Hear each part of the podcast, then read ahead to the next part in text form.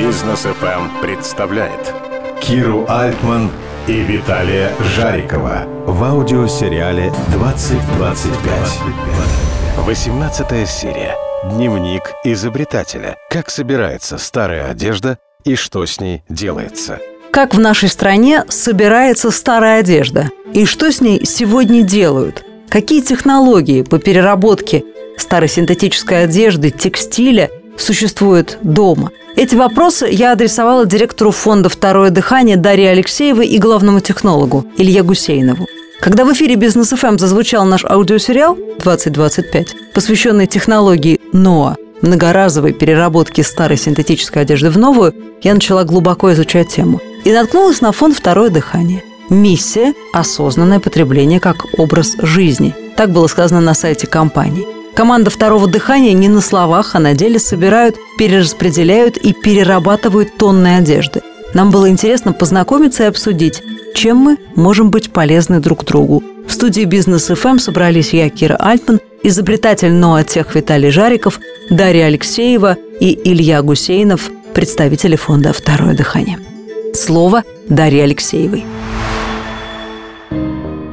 Сейчас у нас больше 120 своих собственных контейнеров, то есть это ящики, которые мы, как в Европе, Штатах, эта модель эффективно работает, мы их ставим по городу, и не только в Москве, в других городах тоже, и обслуживаем, то есть их вывозят, когда они наполняются. Также у нас есть крупный ритейл, который присоединился к инициативе, и теперь э, вещи можно сдать еще в магазинах самых обычных, покупаешь что-то, сдаешь что-то ненужное. Каких? А, Кто на... к вам присоединился? А, например, в Москве мы сотрудничаем с Uniqlo, в стране в целом сейчас это Love Republic, Ikea, Decathlon, ну, то есть э, это То есть там стоит часто, ящик, да, на нем написано да. второе дыхание. Да. И что делают люди? Люди, Приносите да. вещи, которые вам не нужны? Да, люди написано? приносят ненужные вещи, и это часть социальной ответственности компании, плюс некоторые из них понимают, что это еще возможность как-то заявить свою позицию, потому что сейчас бренды должны быть активистами. Мало предлагать там качество и, например, скидки, тебе важно заявлять о какой-то своей позиции в отношении какой-то проблемы, потому что мы эмоциональные люди, да, нам важно поддерживать там бренд, который поддерживает женщин, например, или там спорт активный для всех, комфортный дом, то есть нам важно то, что бренды заявляют о каких-то своих ценностях, и, соответственно, когда бренды начинают что-то делать полезное, социально-экологическое, это еще про позиционирование, про лояльность потребителя. Понятно, что это не только про филантропию, это про стратегию в целом. Поэтому мы вот сотрудничаем с ритейлом, который расширяет нашу инфраструктуру. И сейчас это больше 50 городов, где бы мы никогда свои контейнеры сами не установили.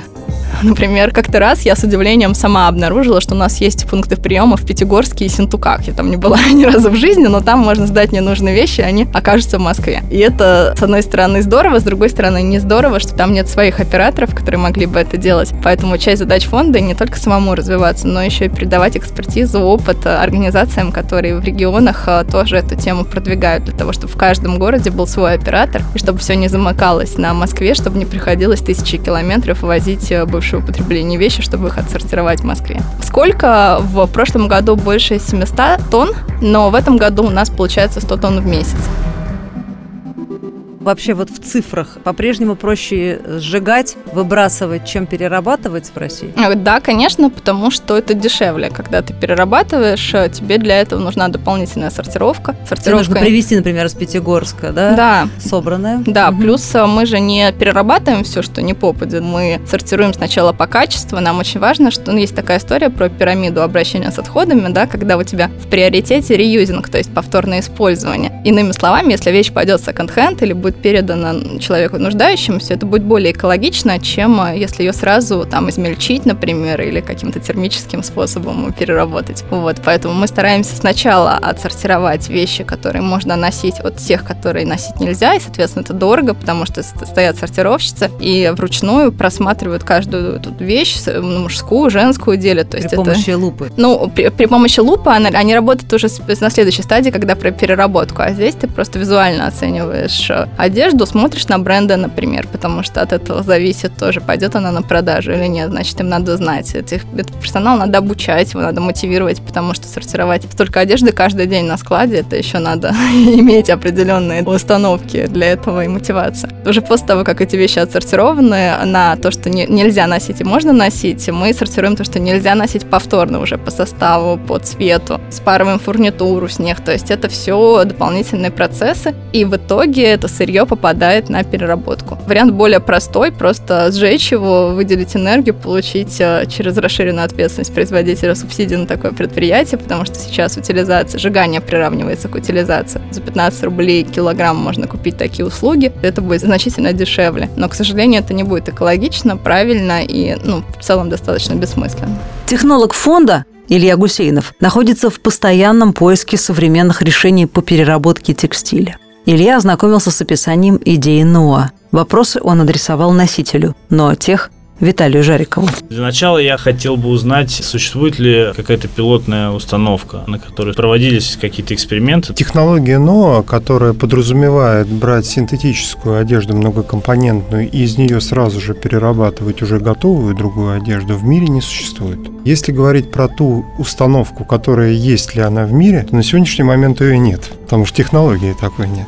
Существуют ли блоки, которые находятся в разрозненном состоянии, и они работают, их технология отработана? Да, существуют. Идея заключается в том, что существующие технологии, которые есть в мире, объединить всю в одну работающую машину, которая может получить искомый результат. Если сейчас говорить, можно ли вам показать те технологии, которые существуют и можно получить, например, положить текстильную одежду, получить из нее определенную нить, из нити цифровым способом нанести цвет, потом связать из нее, допустим, на машине плоского трикотажа или носочного, или колготочного, или круглого трикотажа, то это все можно сделать. И вот в таких блоках это существует. Правильно я понимаю, что эта машина работает по принципу тепловой переработки? Нет.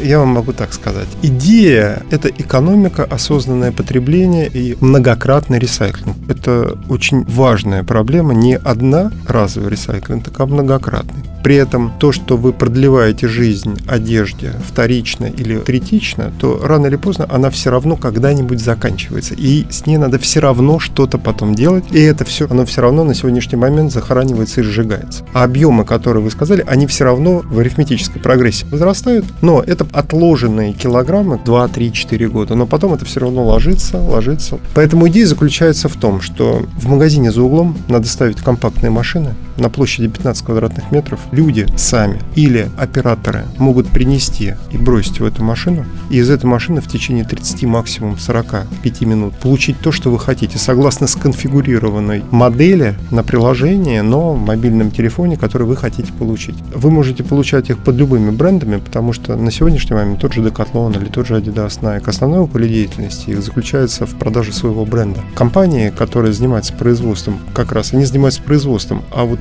эти корпорации, они заказывают им то, что это нужно сделать. Соответственно, скорость, экологический подход, потреблять то, что нужно, не перепроизводить. И самое важное – это экономика, потому что вся сортировка, вся логистика, оно все, как вы правильно сказали, убивает вообще весь бизнес. Но если возвращаться к тому, тепловая ли история нет, это не тепловая история, потому что это уже дорого.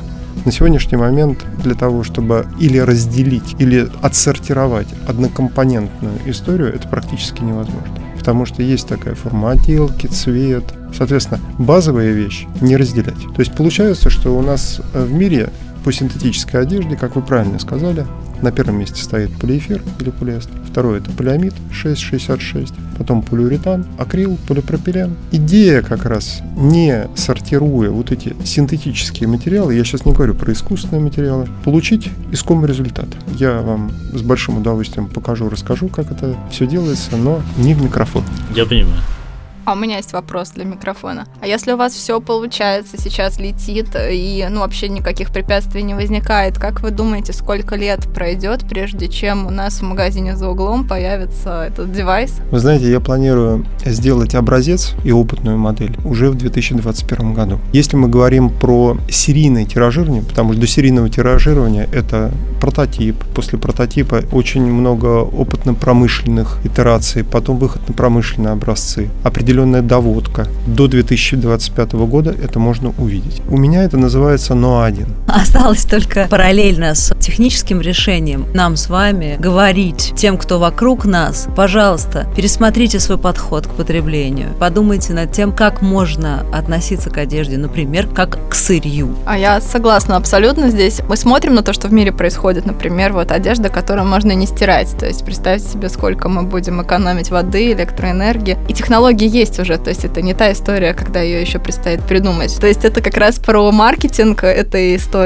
Ну или аренда одежды вместо ее покупки. Тоже же так же жутко примерно, как каршеринг, если 20 лет назад его придумать. Так что мой вопрос, он на самом деле не только про технологии, но и в целом, наверное, про то, можем ли мы представить себе мир через 10-20 лет, что я йогой позанималась в спортзале, что-то леггинсы растянулись, пойду-ка я закину их в торговый центр. Рядом с домом, получу такие же леггинсы, еще выберу между Nike и Reebok и модель нужную мне. Соответственно, эти компании вдруг решат заплатить за это, будут загружать туда свой контент, и я смогу еще и модель выбрать, и что-то кастомизировать. Сколько, интересно, времени пройдет, прежде чем мы вот так вот будем относиться к потреблению. Я верю в такое будущее, мне кажется, что оно очень бодрящее, увлекательное. И еще это, наверное, ответ на вопрос. Но как же, если цикличная экономика, все бизнесы будут разрушены, как же там фабрики в Китае? Мне кажется, что вот такие подходы, про которые мы сегодня говорили, они позволяют создавать новые бизнесы и новые технологии, новые сервисы, а не использовать то, что уже отжило, устарело морально, физически. Так что не надо переживать, что закончатся рабочие места и все будут разорены. Наоборот, мне кажется, мир станет лучше.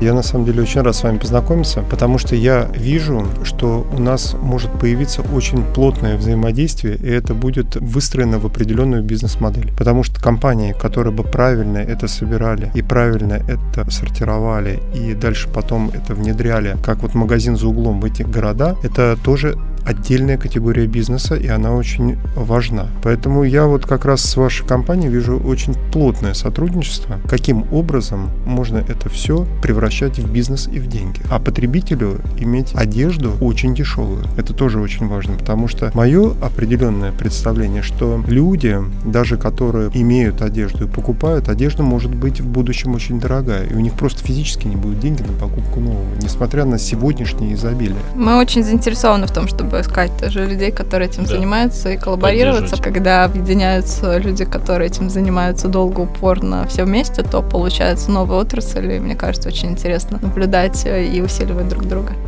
Дарья Алексеева, Илья Гусейнов, фонд «Второе дыхание». Виталий Жариков, Ноатех, Кира Альтман, Бизнес ФМ. 20 25. Продолжение следует.